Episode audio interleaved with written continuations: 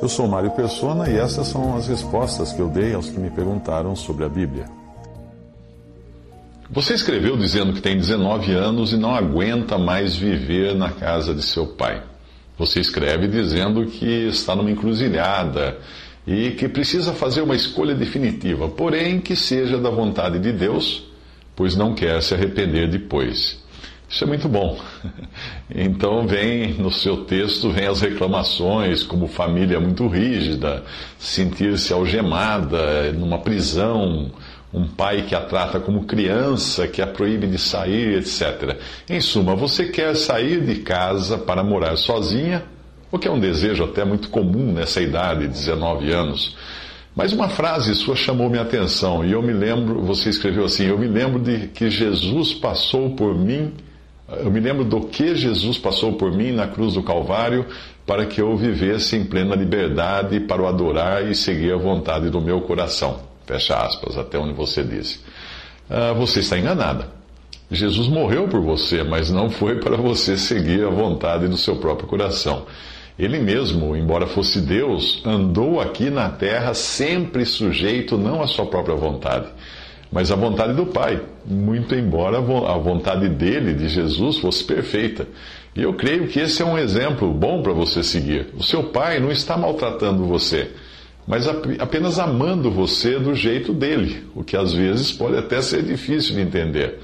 Só que se você olhar um pouco mais longe, irá reconhecer que o pai que você tem foi o pai, o outro pai, né, Deus, que deu a você esse pai. Portanto, Será que você vai colocar a culpa em Deus por seu pai ser tão cuidadoso, tão zeloso por você? Sair de casa sem estar preparada pode ser desastroso, e o problema é que nessa idade a gente sempre acha que está preparado. Quando eu olho para trás e lembro como eu era na sua idade, eu digo um ufa, do tipo assim, não sei como eu sobrevivi com as ideias que eu tinha. A única coisa que move o seu pai a ser tão cuidadoso é o amor e o receio que você siga os caminhos que ele seguiu na incredulidade, como você mesma me contou isso. Se nós perguntarmos a Deus o que ele, ele quer que você faça, o que, o que você acha que Deus vai responder? Uma das características dos últimos dias é que haverá homens amantes de si mesmos presunçosos, soberbos e desobedientes a pais e mães, ingratos. Essas palavras todas estão em 2 Timóteo 3,2. Você certamente não deseja isso para si mesma, não é mesmo? Ah, você sabe o que é pecado? Pecado é fazer a vontade própria, a própria vontade. Foi o que Adão e Eva fizeram. E é o que nós continuamos fazendo sempre que damos ouvidos à nossa velha natureza. Se por um lado, para o seu pai, Deus diz: Vós, pais, não irriteis a vossos filhos para que não percam o ânimo. Por outro lado, ele diz a você: Vós, filhos, obedecei em tudo a vossos pais, porque isto é agradável no Senhor. Colossenses 3,20. Uh, ah, o seu pai dará conta dele a Deus, por estar ou não cumprindo o que você diz aí, mas você precisaria, vai precisar antes poder afirmar de que está obedecendo em tudo ao seu pai. Ou seja, o seu pai vai ter que dar conta de não irritar os vossos filhos para que não percam o ânimo, mas você vai ter que dar conta de ter sido uma filha obediente, porque isso é agradável a Deus.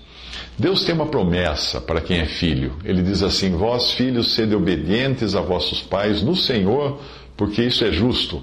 Honra teu pai e tua mãe, que é o primeiro mandamento, com promessa, para que te vá bem, uh, para que te vá bem, vá bem e vivas muito tempo sobre a terra. Isso está em Efésios 1, 3.